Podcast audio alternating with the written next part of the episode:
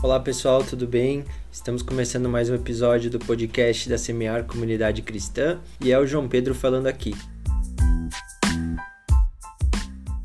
E nessa semana nós vamos falar sobre avivamento. Semana passada foi falado sobre a pessoa do Espírito Santo. Nós apresentamos essa pessoa, né? Nós falamos sobre quem ele é, o que ele faz e como ele faz. E como vamos falar sobre avivamento hoje, foi muito importante nós podermos ter falado sobre o Espírito Santo, porque não existe avivamento sem a manifestação do Espírito Santo.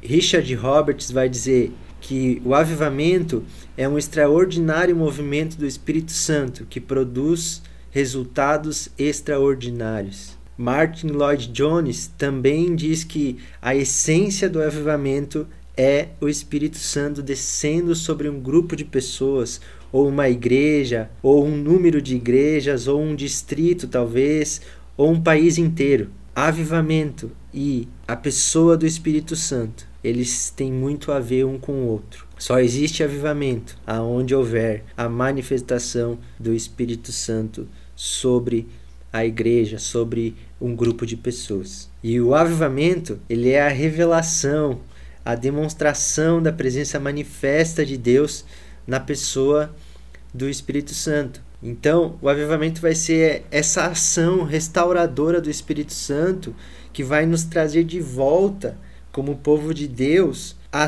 a nossa posição original.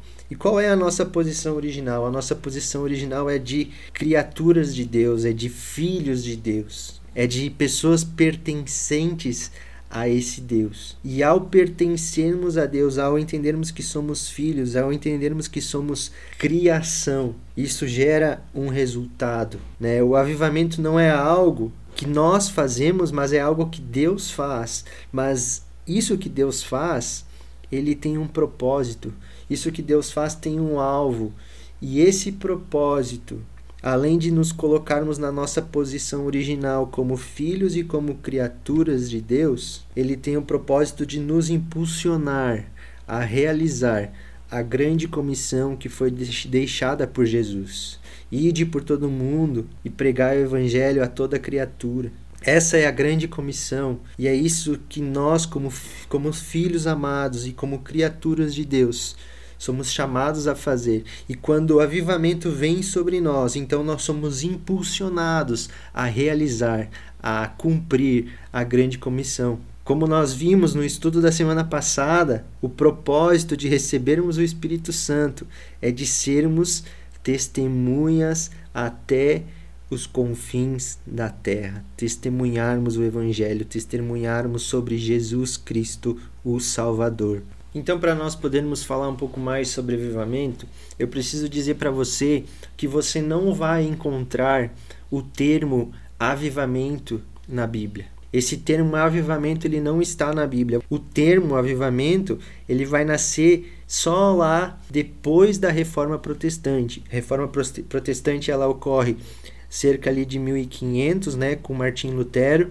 E após ele vem outros reformadores, né, ali por 1700 mais ou menos, começa a surgir surge John Wesley, né, que é o fundador do movimento metodista, George Whitfield e Jonathan Edwards. Esses três homens de Deus, eles são três avivalistas. A partir deles, é, ocorreram grandes movimentos, ocorreram grandes avivamentos do Espírito Santo sobre um povo, sobre uma igreja. E esses homens eles tiveram uma experiência real com Deus é, após alguns acontecimentos.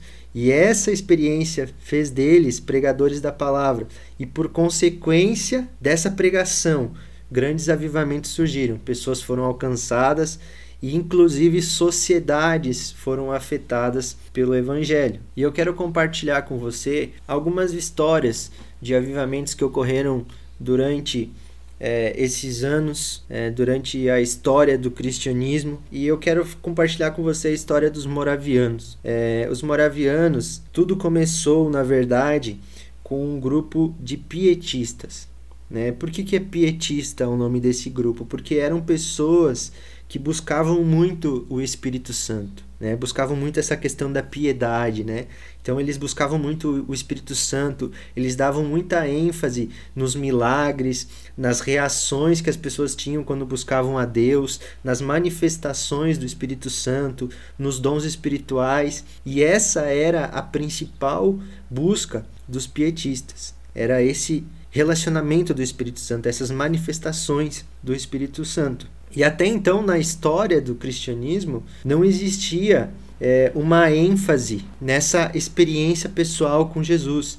As pessoas era, elas eram cristãs porque os líderes delas eram cristãos, porque os, a sua família era, era cristã, então as pessoas vinham de berço né, cristão, mas a partir desse momento começa a surgir um grupo que fala sobre esse processo de conversão, né? Será que você realmente nasceu de novo? Será que a sua vida mostra uma piedade, mostra uma devoção a Deus? E após esse grupo surgir, surge também os outros grupos como os, os itas, os anabatistas, os batistas, os presbiterianos.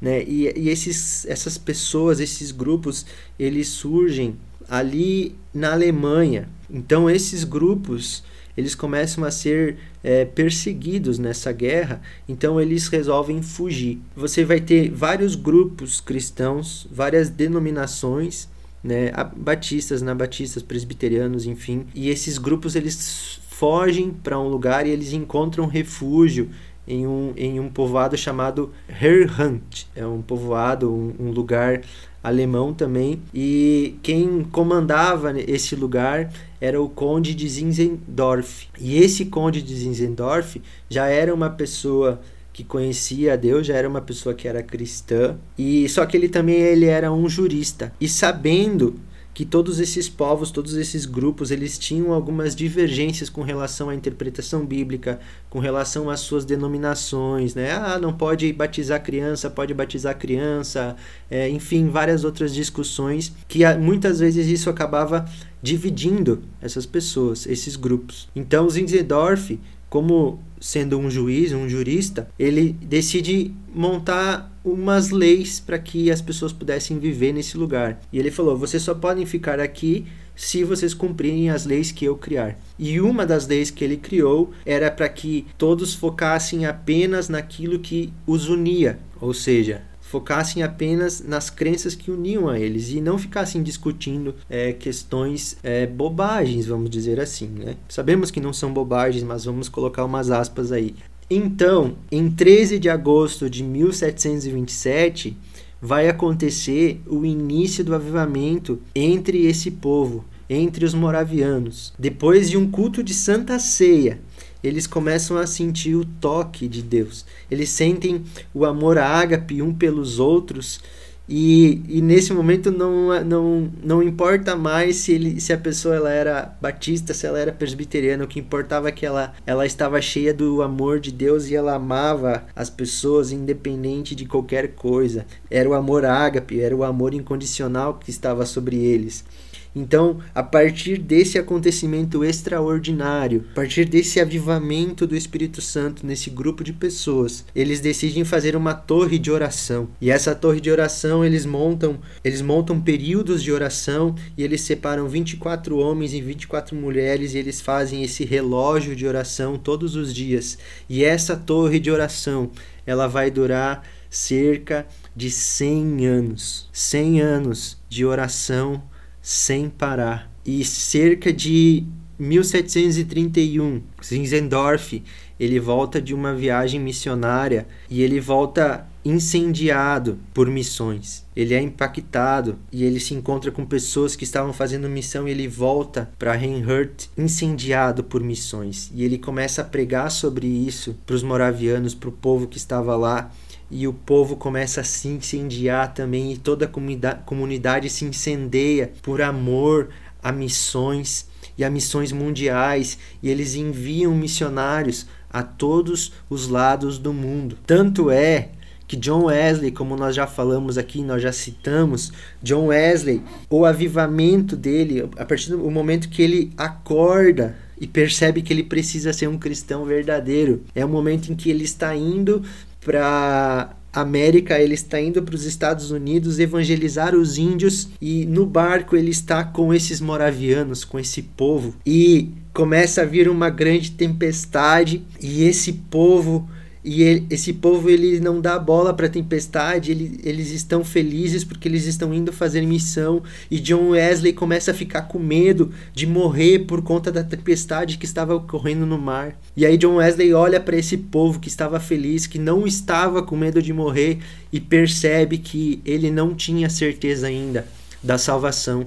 Ele não tinha certeza ainda de se ele era salvo, se ele era um cristão de verdade. O navio ele estava naufragando e ele estava morrendo de medo de morrer. E esse grupo de morávios tá lá de boa, tá em paz, não, não demonstra nenhum medo de morrer, tá louvando a Deus nessa viagem. E isso gera esse impacto profundo em John Wesley, a ponto dele questionar a sua própria salvação. E é daí que surge a, a, famosa frase dele, né? A famosa frase de John Wesley: Eu fui para América evangelizar os índios, mas quem me converterá? Eu sou todo crente, mas eu tenho medo da morte. E quando ele desce na América, nos Estados Unidos, ele tem um encontro com um moraviano e esse moraviano ele pergunta para John Wesley: "Você conhece Jesus?" John Wesley responde: "Conheço, ele é o salvador do mundo". E o cara pergunta para ele: "Mas você sabe que ele salvou você?"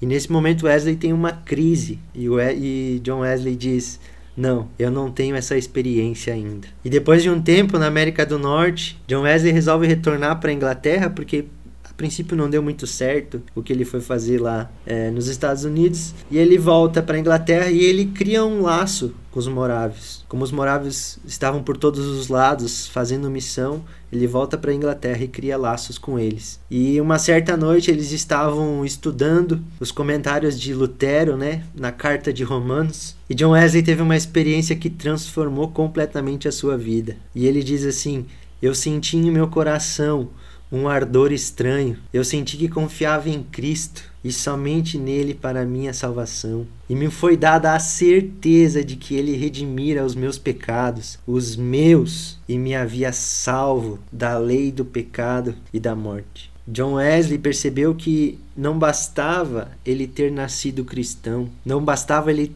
ele ser de uma família cristã ou até mesmo ele ser um pastor, mas o que ele precisava era de uma experiência pessoal com Jesus. A certeza de Wesley ela era tão grande, mas tão grande, que ele precisava compartilhar isso com todas as pessoas.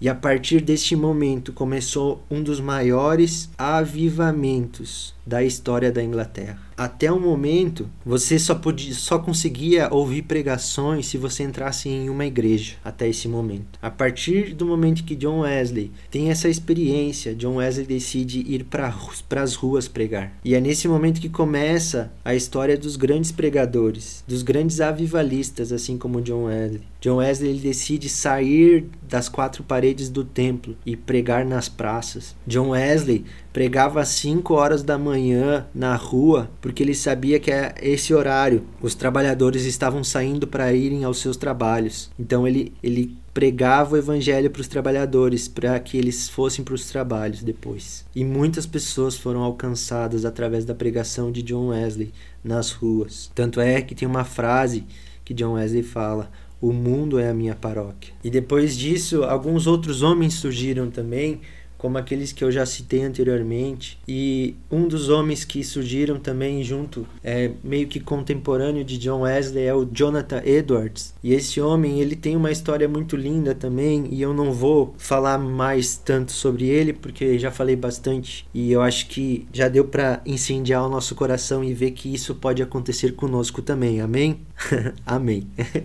e Jonathan Edwards, um avivalista também, assim como John Wesley, para você ter uma noção, a pregação dele era tão poderosa, ele estava tão cheio do Espírito Santo, que homens e mulheres receberam Jesus também através da sua pregação. Mas era tão poderosa a pregação dele, o Espírito Santo era tão vivo em suas palavras, que aquilo que Edwards pregava chegou a impactar, a influenciar na independência dos Estados Unidos. Se você for olhar a história de Jonathan Edwards, você vai ver que as suas pregações influenciaram para que acontecesse a independência dos Estados Unidos. Então, querido, o avivamento, ele não é algo simples. O avivamento não é algo que vai gerar algo simples.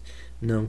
O avivamento é algo que impacta toda uma sociedade. Avivamento não é pessoas rodando no chão, não é choro, não é você tremer. Isso é algo que acontece, isso é algo que é normal em uma igreja que vive a normalidade de uma igreja, que vive um relacionamento com o Espírito Santo. Isso, isso é algo que é normal. Isso são experiências emocionais mas isso não caracteriza o avivamento. Não é porque você está vendo isso acontecer que o avivamento, está acontecendo. O avivamento também não significa uma campanha evangelística. Não é só porque você está vendo uma igreja sair na rua evangelizar que, vo que você pode dizer que isso é o avivamento. O avivamento também não é o crescimento de uma igreja. A igreja ela pode crescer simplesmente pela sabedoria dos seus líderes, simplesmente porque a liderança vive o que uma igreja deve viver na normalidade, que é discipular, que é cuidar de vidas. E não necessariamente precisa ser um avivamento. Muito embora todas essas coisas que eu citei, experiências emocionais, crescimento de igreja,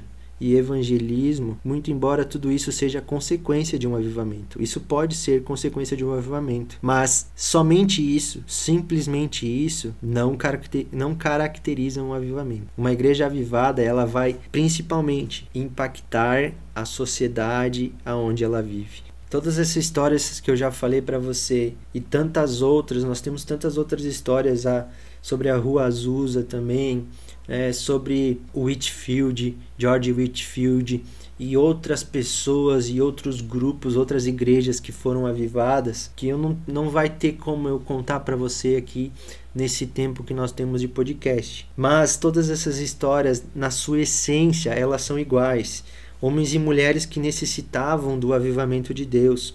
Wesley, quando chega na América, ele chega desacreditado que ele era crente ele, se, ele chega achando que ele não tinha mais a salvação, porque ele foi tão impactado pelos moravianos. Os moravianos, eles estavam fugindo da guerra, né? Então imagina a tristeza deles por saírem de suas terras para irem para uma terra desconhecida.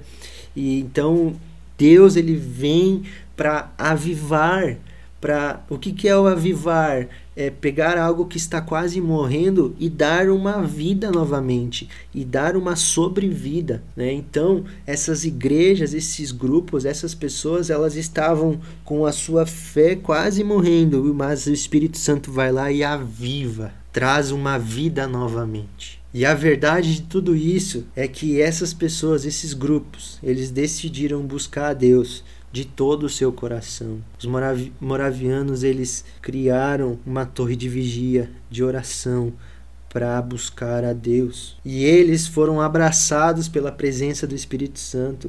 Eles sentiram amor ágape sobre eles e por consequência disso tudo, a sociedade foi impactada e foi transformada. As pregações de Jonathan Edwards, como eu já falei, elas eram tão impactantes que impactaram na independência dos Estados Unidos. Enfim, querido, o Espírito Santo, ele faz isso e muito mais. Todas as histórias de avivamento que nós vamos ver, a sua essência ela é igual, mas as suas consequências, os seus impactos, às vezes são diferentes. Então, por mais que nós saibamos todas essas histórias e seja lindo, seja é tão lindo a ponto de aquecer o nosso coração novamente. Eu não sei você, mas eu só de contar para você essas histórias o meu coração aquece de novo. Mas a pergunta é, então, depois de tudo isso, o que que nós precisamos fazer? Como que nós podemos viver um avivamento? Talvez você esteja se perguntando isso e, e é normal.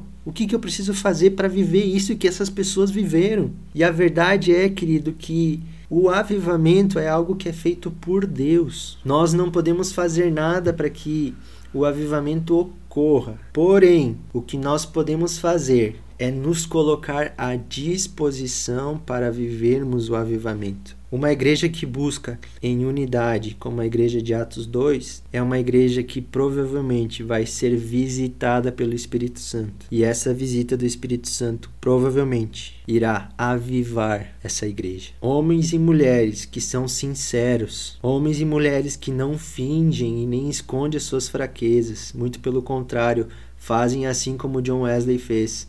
Olha, eu não sei se eu sou salvo não. Eu não tenho essa certeza não. Sinceridade com Deus. Homens e mulheres que aceitam a transformação enquanto nós esperamos o avivamento, querido. Eu sugiro para você fazer aquilo que Paulo diz a Efésios, que é enchei-vos do Espírito Santo. A palavra enchei-vos, na tradução original, significa ser completo. Seja completo do Espírito Santo. Não tem como você ter metade do Espírito Santo em você, porque o Espírito Santo é uma pessoa, você não tem como cortar a perna do Espírito Santo e colocar só a perna dentro de você. Ou o Espírito Santo está em você, ou ele não está. A questão é o quanto você se relaciona com essa pessoa, o quanto você conversa com essa pessoa, o quanto você permite que essa pessoa influencie na sua vida, interfira na sua vida, transforme a sua vida.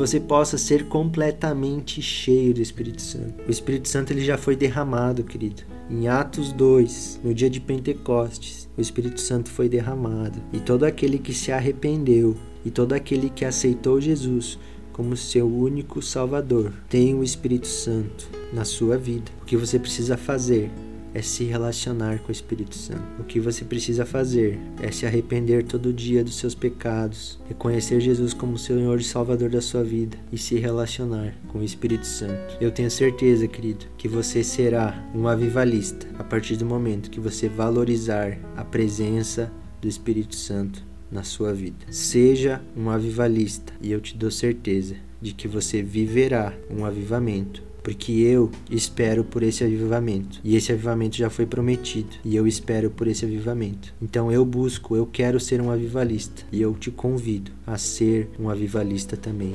a incendiar por vidas, em nome de Jesus. Deus te abençoe e até mais.